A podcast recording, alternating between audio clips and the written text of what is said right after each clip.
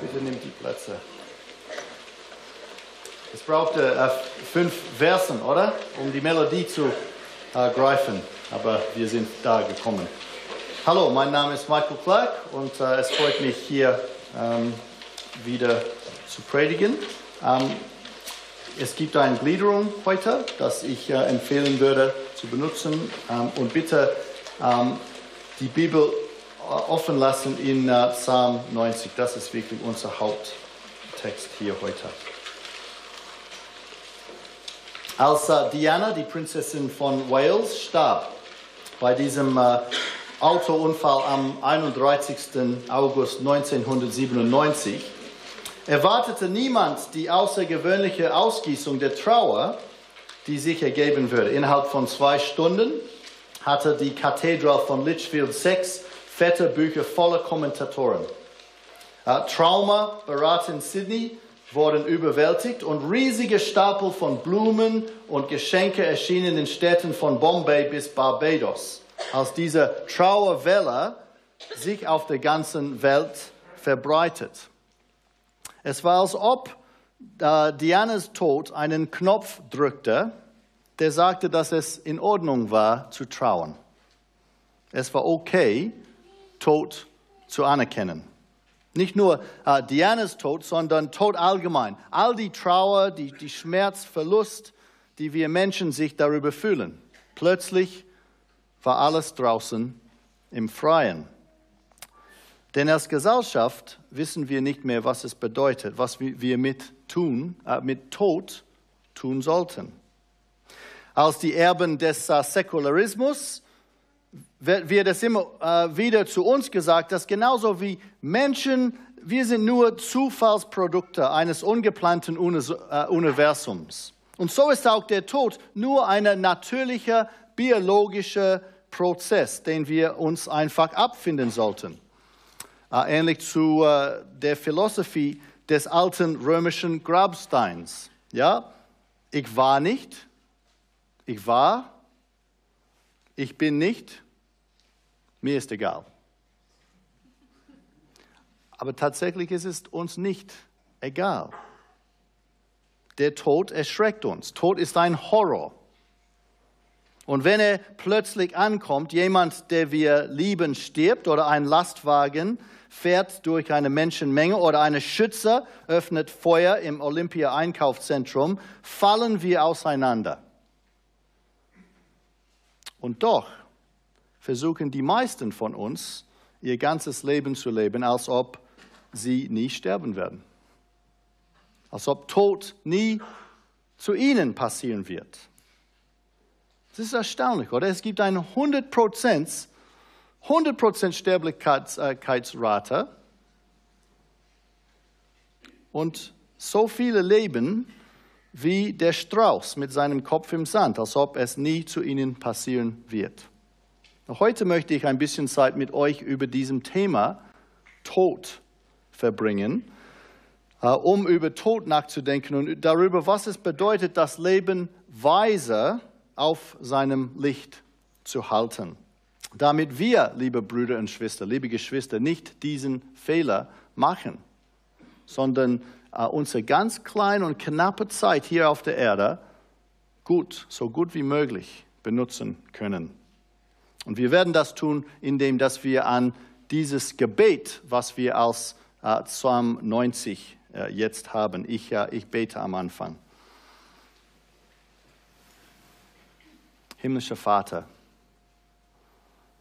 wir neigen so sehr unsere Wichtigkeit hoch zu machen. Aber Vater, wir sind nicht so groß, als wir denken. Du bist groß. Du bist mächtig. Du bist ewig. Wir nicht. Hilf uns, Vater, dein Wort gut heute zu hören und anzunehmen. Hilf mir, Vater, mit all meinen Schwächheiten es gut zu verkündigen, damit wir, Vater, weiser in dieser Welt sein dürfen. Und Vater, die Hoffnung die es in Jesus Christus gibt. Diese Hoffnung haben. Und wir beten in seinem mächtigen Namen, Vater. Amen. Einzigartig unter den Psalmen identifiziert Psalm 90 sich als ein Gebet des Moses, des Mannes Gottes. Vers 1 ist kein redaktioneller Titel, das gehört zum ursprünglichen Text. Hier ist ein Psalm, das von einem Mann geschrieben wurde, der mit Gott befreundet war, mit dem er von Angesicht zu Angesicht sprach, wie ein Mann mit seinem Freund. 2. Mose 33, 11. Uh, jemand, der anderswo bezeichnet als mein Knecht ist, uh, der in ganz Israel treu ist. Und äh, natürlich war auch Mose ein Mensch, der mit Tod sehr vertraut war. Denn in uh, Mose ganz langen Leben hatte er fast alles gesehen. Er hat den Tod eines jeden Erstgeborenen in Ägypten gesehen. Feuer vom Himmel herabkommen das Aarons böse Söhne verbrauchte, Leviticus 10. Er hat gesehen, die Erde sich öffnen, äh, um Chore und die Rebellen zu schlucken, 4. Äh, äh, Mose 16.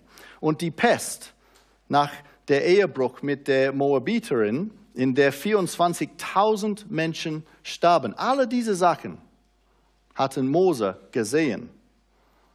Und natürlich als Last Man Standing beobachte er auch den Tod einer ganzen Generation von Gottes Volk in der Wüste. Einer nach dem anderen, ohne ins Land zu kommen. Er sah das. Was bedeutet das, wenn überhaupt jemand qualifiziert ist, uns über Tod zu lehren, sei es Mose, der Mann Gottes. Und was wir hier in diesem Psalm haben, ist eine, eine wirklich wunderbare Mischung von äh, menschliche Weisheit, Reflexion über Erfahrung, als auch göttliche Offenbarung. Und was genau das, was wir brauchen. Okay, lass uns dann anfangen. Vers 1. Herr, sagt Mose, du bist unsere Zuflucht für und für. Bevor er zu seinem dunkles Thema kommt, fängt Mose an mit einer sehr wunderbaren Erinnerung. Und zwar die Tatsache, dass obwohl unsere äh, Welt von Tod terrorisiert ist und nirgendwo sich zu verstecken hat, ist das nicht so bei uns.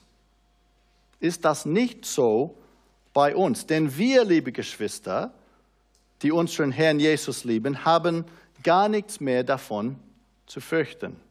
Wir haben ein Zuflucht. Wir haben wörtlich ein Wohnort. Am Ende des Tages wohnen wir Christen hier nicht in München, in dieser sterbenden Welt. Nein, es ist mehr oder weniger ein Campingplatz für uns. Nein, unser Wohnort ist unser Gott. Wir sind, bayerisch hier, ich hoffe, daheim in ihm. Ja, wir sind daheim in Gott. Er ist unsere Zuflucht, unsere Heimat, unser Wohnort. Es ist immer so gewesen, für und für, sagt Luther, von Geschlecht zu Geschlecht. Und es wird immer so sein, weil Gott, unser Gott, der Gott der Bibel, gestern und heute derselbe ist und auch in Ewigkeit. Und weil wir Teil eines auserwählten Volks sind, das von ihm auserwählt worden ist, ehe der Weltgrund gelegt äh, war, Epheser 1,4. Das heißt, ein Volk, nicht zwei. Es ist nicht, als ob es Israel und die Gemeinde, nein, ein Volk, das durch einen Weg gerettet worden ist, durch Glaube ans Blut Jesu und das in aller Ewigkeit zu Hause in Gott ist. Wow. Könnt ihr sehen, dass das ist ein wunderbar toller äh, Anfangspunkt für uns, als wir heute an diesem Thema anschauen, weil es bedeutet, dass wir können das tun von einem Ort der kompletten Sicherheit, von kompletten Sicherheit. Wir sind zu Hause mit dem Herrn. Wir sind in Christus. Siehst du? Wir haben nichts zu befürchten und können mit Paulus sagen, für mich ist Christus das Leben und das Sterben ist mein Gewinn. Entweder oder es ist okay. Wenn ich, wenn ich lebe, lebe ich in ihm und für ihn. wenn ich sterbe, sterbe ich in ihm. Sterbe ich in ihm und gehe zu ihm, was sehr viel besser ist. Was für einen Unterschied es macht, Christ zu werden, oder? Und als Mose an diesem exzellenten Wahrheit denkt, schlägt ihn die Kontrast, die sie beinhaltet, mit voller Kraft. Denn denk Moment äh, darüber nach, was es bedeutet für uns, zu Hause in Gott zu werden.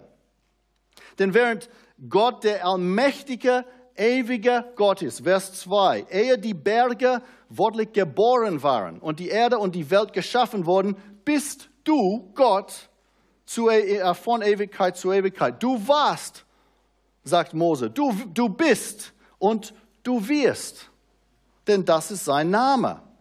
Aber wer bist du, Herr? Gott, äh, äh, Mose hat ihm gefragt bei den nicht verbrennenden Busch, ja? Und Gott hat ihm geantwortet, ich bin der Gott, der ist. Ich bin der seiende Gott. Ich bin der existierende Gott. Der Gott, der sich nie endet. In einem anderen Psalm sagt der Psalmist, du hast vor Zeiten die Erde gegründet und die Himmel sind deine Hände Werk. Sie werden vergehen, du aber bleibst. Sie werden alle veralten wie ein Gewand, wie ein äh, Kleid wirst du sie wechseln und sie werden verwandelt werden. Aber du bleibst, wie du bist und deine Jahre nehmen kein Ende. Wir aber sind anders. Denn im Vergleich mit ewigen Gott sind wir letztendlich Staub. Vers 3. Du Herr wandelst die Menschen in Staub und sprichst, werdet Staub, o oh Menschenkind. Es ist nicht, kommt wieder Menschenkind, wie Luther es ausgedrückt hat. Das Wort ist wandeln oder rückkehren. Zurück zum Staub, sagt Gott uns. Und sofort zerfallen wir. Wow, das ist ein Kontrast. Hier ist Gott und hier sind wir. Ich habe heute ein bisschen Staub mitgebracht. Äh, nicht von meinem Haus, sollte ich das ganz klar sagen. Kein Staub bei uns, aber hier ist ein bisschen Staub. Ja? Freund, Gott sagt, hier bist du. für alle deine Schönheit, deine nette Persönlichkeit, deine Talenten, Fähigkeiten, äh, bist du ähnlich einfach Staub. Äh, zersetzte Partikel auf dem Boden, ohne Leben, ohne Kraft, ohne Bewegung, ohne Schönheit, ohne Struktur. Du bist Staub. Und du wirst wieder zum Staub rückkehren. Bist du klar darüber? Denn sagt Mose, tausende Jahre sind vor dir wie der Tag der gestern vergangen ist, wie ein Nachtwacher. Äh, zu uns ist äh, der Reformationszeit ganz lange her, 500 Jahre, das ist was. Und wir feiern diese große Zeit. Zu Gott ist es einige Stunden. Sogar die Schöpfung des Universums ist vielleicht ein bisschen wie unser letzten Sommerurlaub. Aber auf der anderen Seite, Vers 5 sagt, schwemmst du sie hinweg. Schwemmst du sie hinweg. Die Ägypter, die Assyrer, die Babylonier, die Griechen, die, die Römer, wo sind die heute? Alle weggegangen.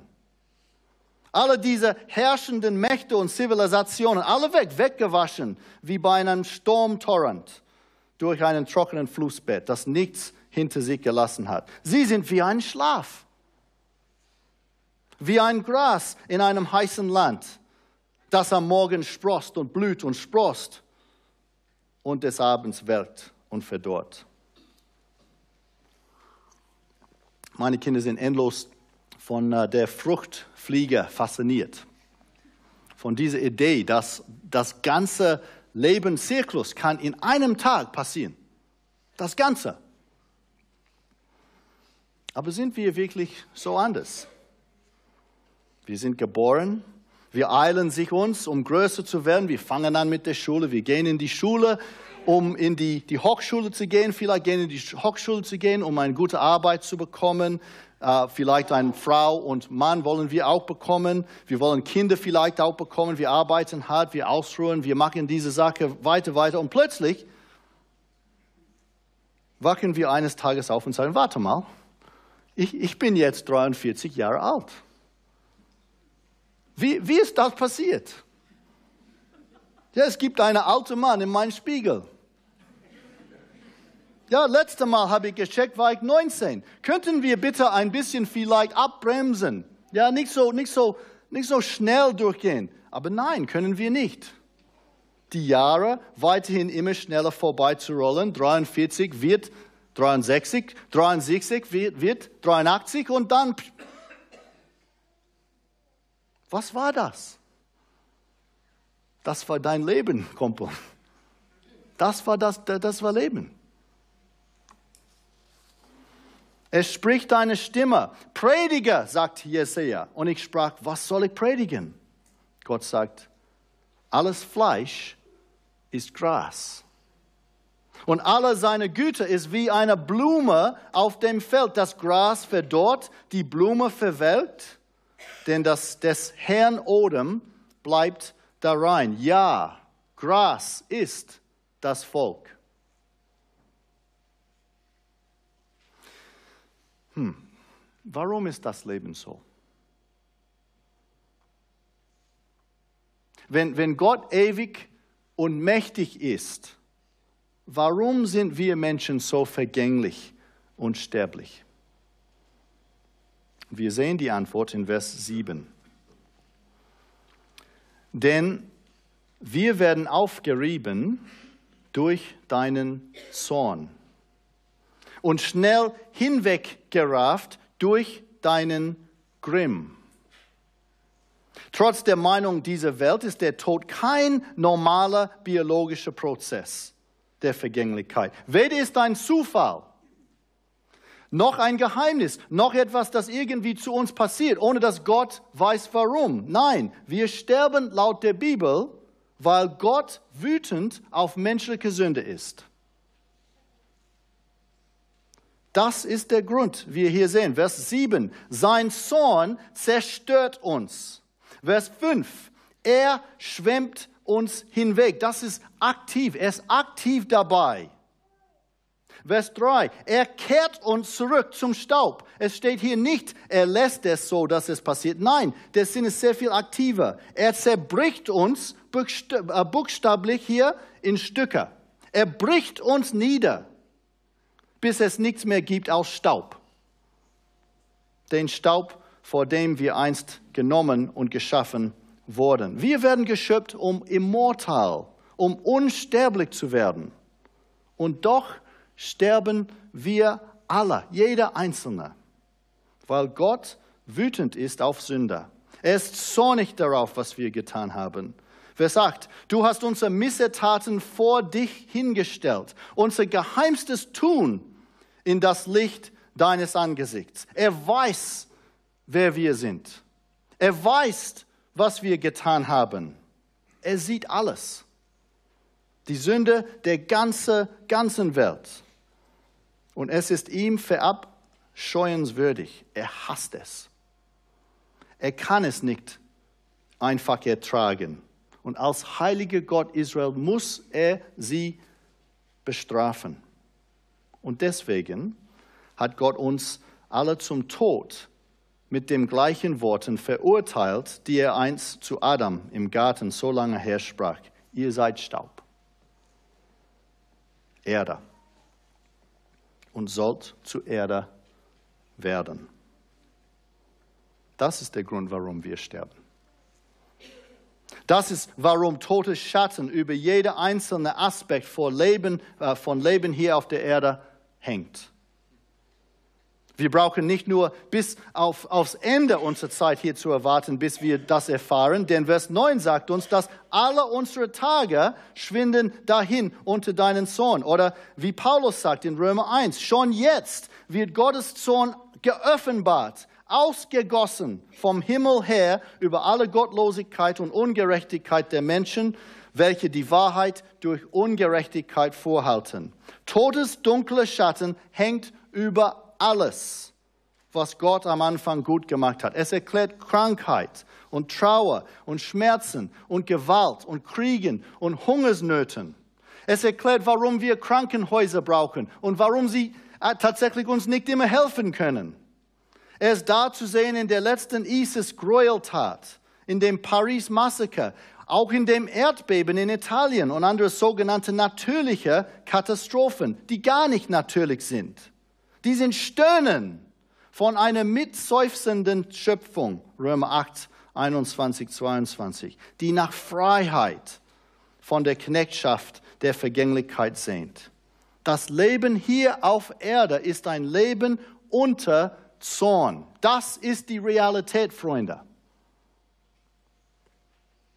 Gott ist wütend auf unsere Welt und hat schon angefangen, seinen Zorn auszugießen. Kein Wunder dann, dass es so schwierig ist manchmal.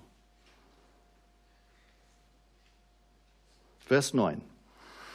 Alle unsere Tage schwinden dahin unter deinen Zorn. Wir verbringen unsere Jahre wie ein Geschwätz. Unser Leben wird 70 Jahre und wenn es hochkommt, so sind es 80 Jahre. Aber das war nur Mühsal und Nichtigkeit. Es ist schnell vorbei und wir fliegen hin und wir sagen, Gott, was machst du darüber? Was tust du, Gott? Er sagt, Mensch, was hast du getan?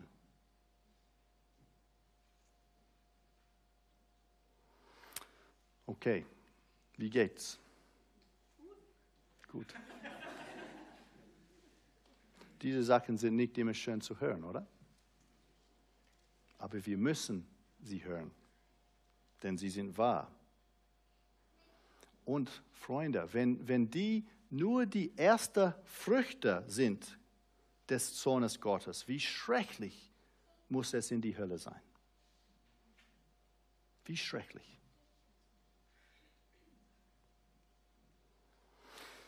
Aber bevor wir weitergehen, ist es sehr wichtig, dass wir eine Sache verstehen. Obwohl es ist so, dass wir Christen noch in einer Welt unter Gottes Zorn leben und leben müssen, bis zum Jesus zurückkommt oder wir zu ihm gehen, ist es nicht so, dass Gott mehr auf uns zornig ist.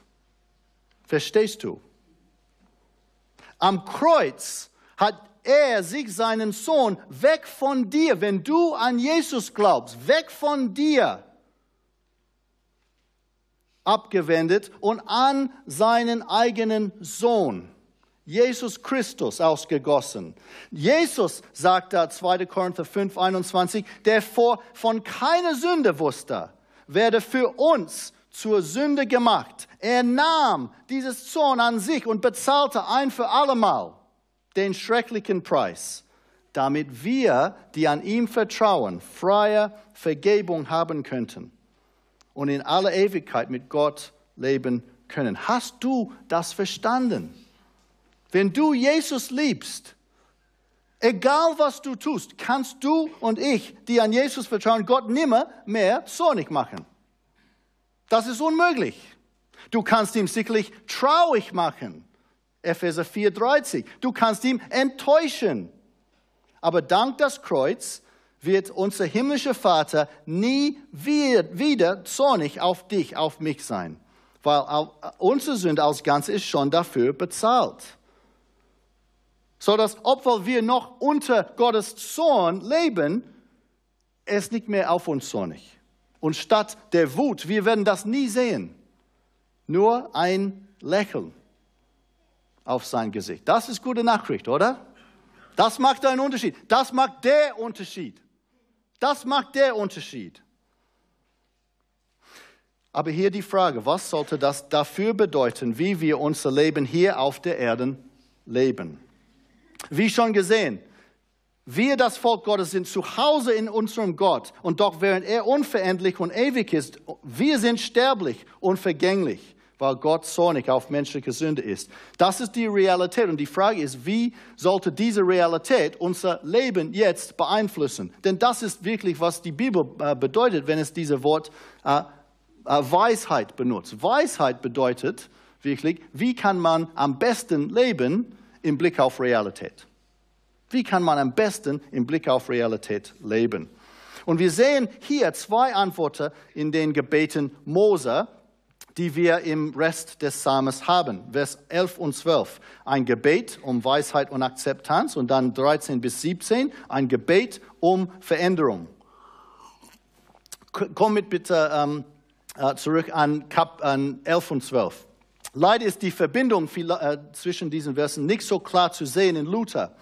Aber in seinem Gebet stellt Mose hier erstens eine Frage, Vers 11, und dann mehr oder weniger gibt uns eine Antwort in 12. Wörtlich ist die Frage, wer erkennt die Stärke deines Zorns? Wer erkennt, anerkennt die Kraft deines Grimms, Herr, so wie es der Furcht vor dir entspricht? Wer denkt überhaupt darüber nach, ist die Frage. Über wie wütend du sein musst, Gott um uns mit so furchtbar einer Strafe zu bestrafen. Und wir haben schon gehört, fast niemand, niemand will über solche Sachen überlegen. Ich war bei äh, meinem Sohn diese Woche im Krankenhaus am Donnerstag und äh, der Arzt hat äh, mit einem Lächeln zu Tom gesagt, das ist okay, du wirst leben. Ich habe gesagt, ja, aber eines Tages wird er wieder sterben. Und plötzlich war die gute Laune Stimmung vorbei. Denn man darf nicht über solche Sachen sprechen. Das geht nicht. Das ist privat. Das geht nicht. Bitte. Wir, man darf nicht über Realität sprechen, sogar im Krankenhaus. Denn wir haben keine Furcht mehr über Gott. Wir, wir wollen lieber in Unrealität zu lieben. Moses sagt, lass uns es nicht so unter uns sein. Vers 11. Wer erkennt die Stärke deines Zornes? Vers 12. Mach uns es zu erkennen. Dasselbe Wort ist hier benutzt. Mach uns es zu erkennen. Hilf uns, diese Realität anzunehmen, nicht einfach zu ignorieren, weil wir es für zu angenehm und, und schwierig finden. Hilf uns, das nicht zu tun. Lehre uns, unsere Tage richtig zählen, damit wir weise werden. Seit wir Staub sind, hilf uns, das immer im Kopf zu haben. Nicht mehr von uns von selbst zu denken, als wir sollten. Seit wir Sünde sind, die Gottes Rache verdient haben, hilf uns, unsere Sünde äh, zu anerkennen, dass wir schuldig sind. Und seit wir sterben müssen, Hilf uns richtig über unser Leben hier auf der Erde zu denken. Ah, ich finde hier Luthers Übersetzung genial. Es ist nicht wörtlich, aber genau der Punkt. Er sagt, lehre uns bedenken, dass wir sterben müssen. Lehre uns bedenken, dass wir sterben müssen. Hilf uns nicht so aufgeblasen mit unserer eigenen Selbstbedeutung zu sein, dass wir rühmen. Heute oder morgen wollen wir in die oder diese Stadt gehen und wollen ein Jahr, äh, ein Jahr dort zu bringen und Handel treiben und Gewinn machen, als ob wir hier ewig wären. Was für Arroganz. Was ist euer Leben, fragt Jakobus. Ein Rauch seid ihr, der eine kleine Zeit bleibt und dann verschwindet. Manche von euch glauben mich nicht. Aber es ist die Wahrheit. Du hast keine Kontrolle, keine Kraft über dein Leben. Du bist total abhängig vor Gott und kann alles in einem Moment verlieren. Ich lernte dieses Jahr einen jungen Mann kennen, der eines Tages Fußball mit seinem Bruder spielen äh, wollte. Und äh, sein Bruder sagte, ah, Moment, ich habe was vergessen, ich muss kurz ähm, ähm, einkaufen gehen, komme ich zurück, dann spielen wir zehn Minuten. Ist nie zurückgekommen. Er hatte einen Autounfall und starb sofort. Und dieser Mann wurde in Tagen danach weiser. Er kam zu Jesus. So sage ich auch dir, Freund, sei weiser. Sei weiser. Du bist Staub. Du wirst sterben. Und wenn du nicht, noch nicht sicher bei Jesus bist, mach was heute. Anerkenne deine Sünde vor ihm und bitte, bitte um Vergebung, bevor es zu spät ist. Bevor es zu spät ist. Aber Freunde, für uns ist dieses Psalm viel mehr als nur ein Gebet um Weisheit und Akzeptanz. Weil Mose keine Stoik war. Stoik geht auf Deutsch? Verstehen wir Stoik? Stoiker. Stoiker, danke. Mose kein Stoiker war. Er war ein Mensch des Glaubens. Und so nach dieser Reflexion, da steht er, ja, rundherum, alle diese Knochen und Leichen. Er steht da, Mose. Und was macht er nach dieser Reflexion? Er schreit zu seinem Gott, um zurückzukehren und um etwas zu tun, um diese Wirklichkeit zu ändern. Vers 13. Kehre zurück, o oh Herr. Wie lange noch?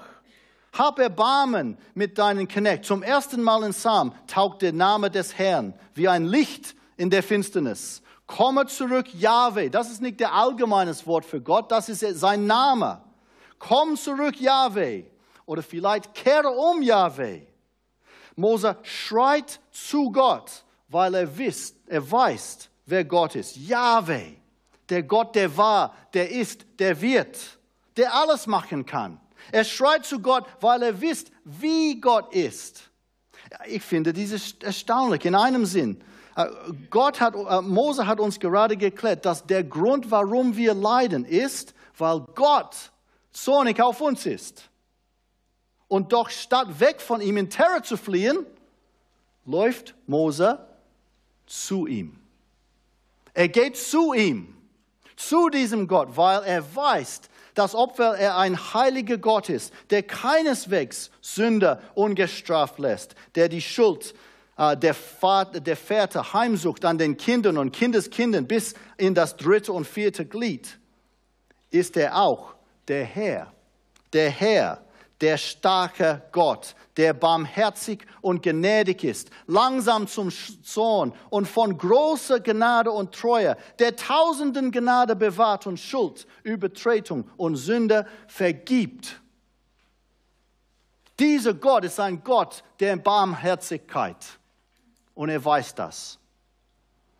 Und natürlich, er schreit zu Gott, weil er weiß, wer er ist, Mose. Mose könnte nichts tun. Er hat keine Kraft, er kann diese Lage sich nicht ändern. Oh, dass wir diese Lektion lernen werden, ja? Während man in seinem Arroganz spricht und prellt und tut, betet Staub. Staub betet. Das ist das, was Staub tut. Und er bittet um drei außergewöhnliche äh, Dinge hier. Erstens, um Freude und Zufriedenheit inmitten des Leidens. Zweitens, dass Gott seine Kraft wieder in unserer Welt zeigen würde. Und drittens, dass er auch das Werk seines Volkes segnen würde. Moses sagt, okay, wenn wir in dieser betrügerischen und bösen Zeit leben müssen, wenn wir wirklich sterben müssen, Vers 14, bitte Herr, wirst du unser Leben hier auf Erde mit Freude und Befriedigung erfüllen, damit wir jubeln und fröhlich sein unser Leben lang können. Wow. Äh, bitte, kannst du das früh machen, im Morgen? während wir noch jung sind. Vers 16, zeige deine Werke und deine Herrlichkeit ihren Kindern. Und Vers 17, lass deine Schönheit, deine Schönheit, deine Pracht auf uns ruhen. Etabliere die Arbeit unserer Hände. Ja, etabliere die Arbeit unserer Hände. Es ist ein schönes Gebet. Ein Gebet voller Hoffnung voller Hoffnung auf Gottes Güte und was er machen in Zukunft wird. Und, äh, aber ich hoffe, hoffe, dass ihr auch sehen könnt, dass es auch viel mehr ist für uns hier und heute. Denn wenn, als wir diese Adventszeit feiern, haben wir schon die Erfüllung dieses Gebets gesehen mit dem Kommen des Herrn Jesus Christus. Denn Yahweh ist zurück zu seinem Volk gekommen. Emmanuel. Was bedeutet Emmanuel? Gott mit uns, Gott zurück zu uns gekommen. Gott mit uns. Äh, wie wir in diesen anderen Stellen in äh, Jesaja 9 schon gehört haben. Er ist nahe gekommen mit Barmherzigkeit. Äh, Vers 1. Das Volk, das in Finsternis wandelt, hat ein großes Licht gesehen. Über den Bewohnern des Landes der, der Todesschatten ist ein Licht aufgeleuchtet. Und allmächtig Gott selbst hat gebrechliches menschliches Fleisch angenommen. Er ist wie Staub, wie Staub geworden.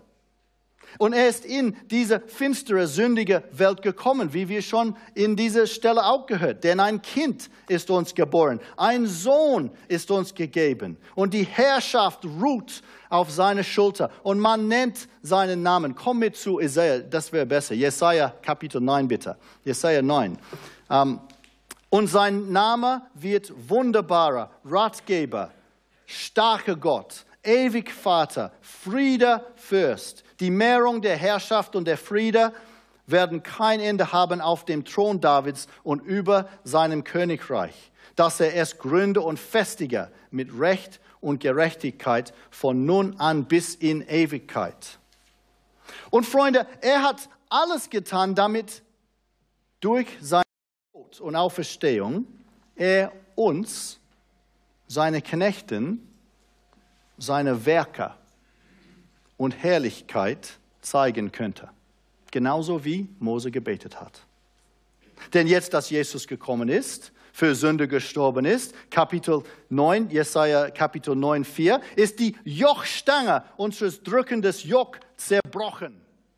Die Jochstange und Knopf äh, und Stock, Entschuldigung, sind jetzt kaputt gemacht. Satan ist niedergeschlagen worden. Der Tod wurde besiegt und sein Stachel, unvergebene Sünde, gezupft werden. Gott ist nicht mehr zornig auf uns. Er war aber nicht mehr. Und Freunde, wir, liebe Geschwister, haben jetzt in dieser Zeit so viele Gründe zu feiern, fröhlich zu sein,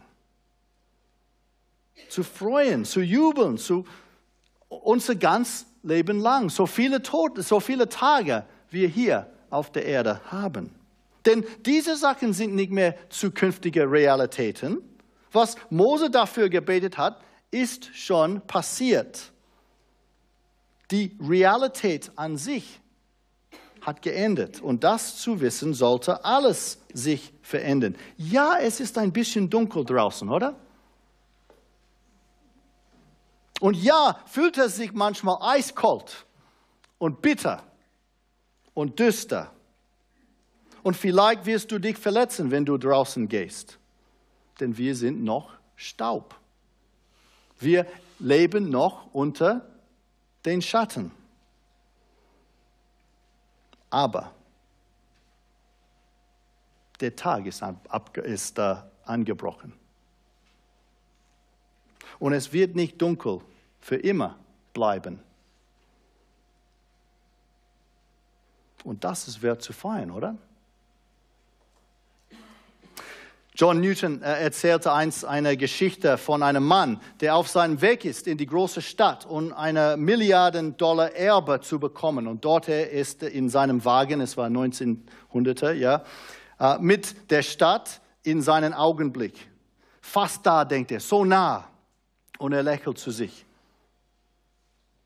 Plötzlich, mit nun ein paar Kilometer zu gehen, trifft äh, der Wagen ein Schlagloch, schüttelt und ein Rad fällt ab. Und Newton fragt, was würdest du von diesem Mann denken, wenn statt zu sagen, okay, es ist ein kurzer Spaziergang in die Stadt, vielleicht eine halbe Stunde,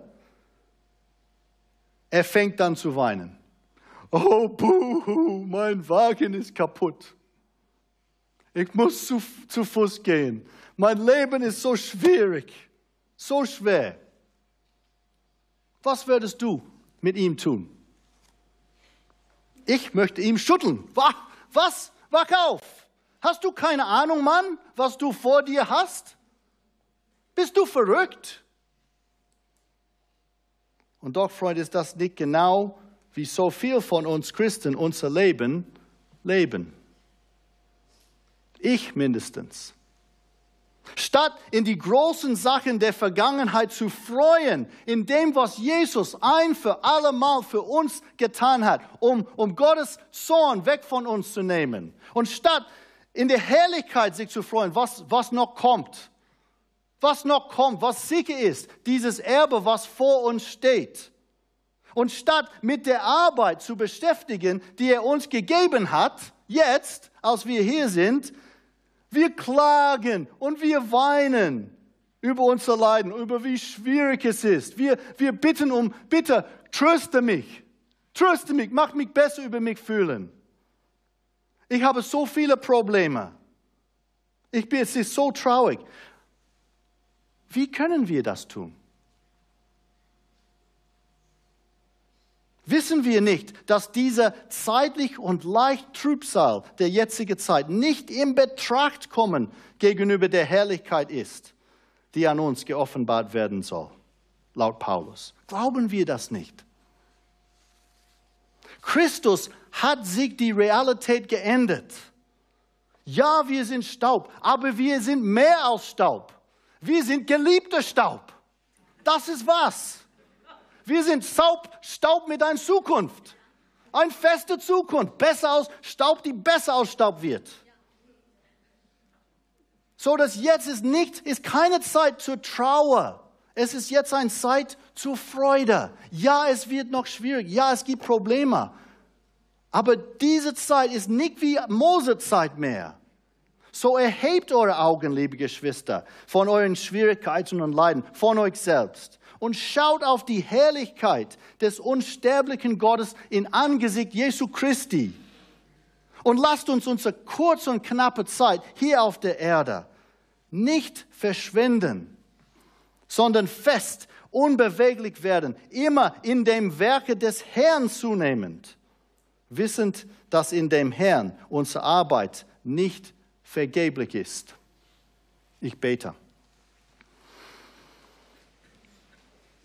Himmlischer Vater, du bist mächtig, du bist heilig, du bist perfekt, du kannst alles. Vater, wir sind Staub. Wir sind Sünder. Wir haben den Tod erlebt und viel Schlimmeres.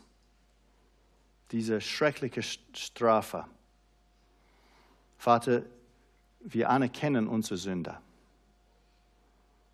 Es tut uns leid, was wir getan haben. Vater, bitte vergib uns. Vergib uns für alles, was wir getan haben.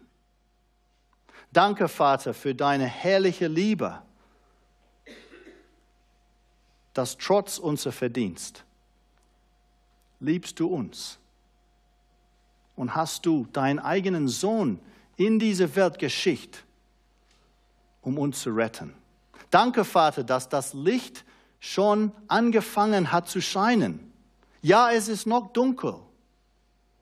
Aber Vater, es gibt eine echte Hoffnung, eine sichere Zukunft. Ein besserer Tag hat sich angefangen. Vater, Hilf uns, im Blick auf diese Realität ständig zu leben. Nicht halbe Realität, die Realität von Sünde und Probleme und so weiter, sondern auch im Blick auf diese Realität von was, dem, was Jesus für uns getan hat. Vater, hilf uns weiser zu sein. Hilf uns, unsere Sterblichkeit immer im Kopf zu halten, zu haben. Und Vater, hilf, hilf uns, darüber zu freuen, was Jesus jetzt für uns getan hat und für die Zukunft, die jetzt steht, offen vor uns. Vater, danke dir für diese Adventszeit. Danke dir für die Freude, die echt Freude, die wir jetzt haben dürfen. Wir beten das alles in Jesu Namen. Amen.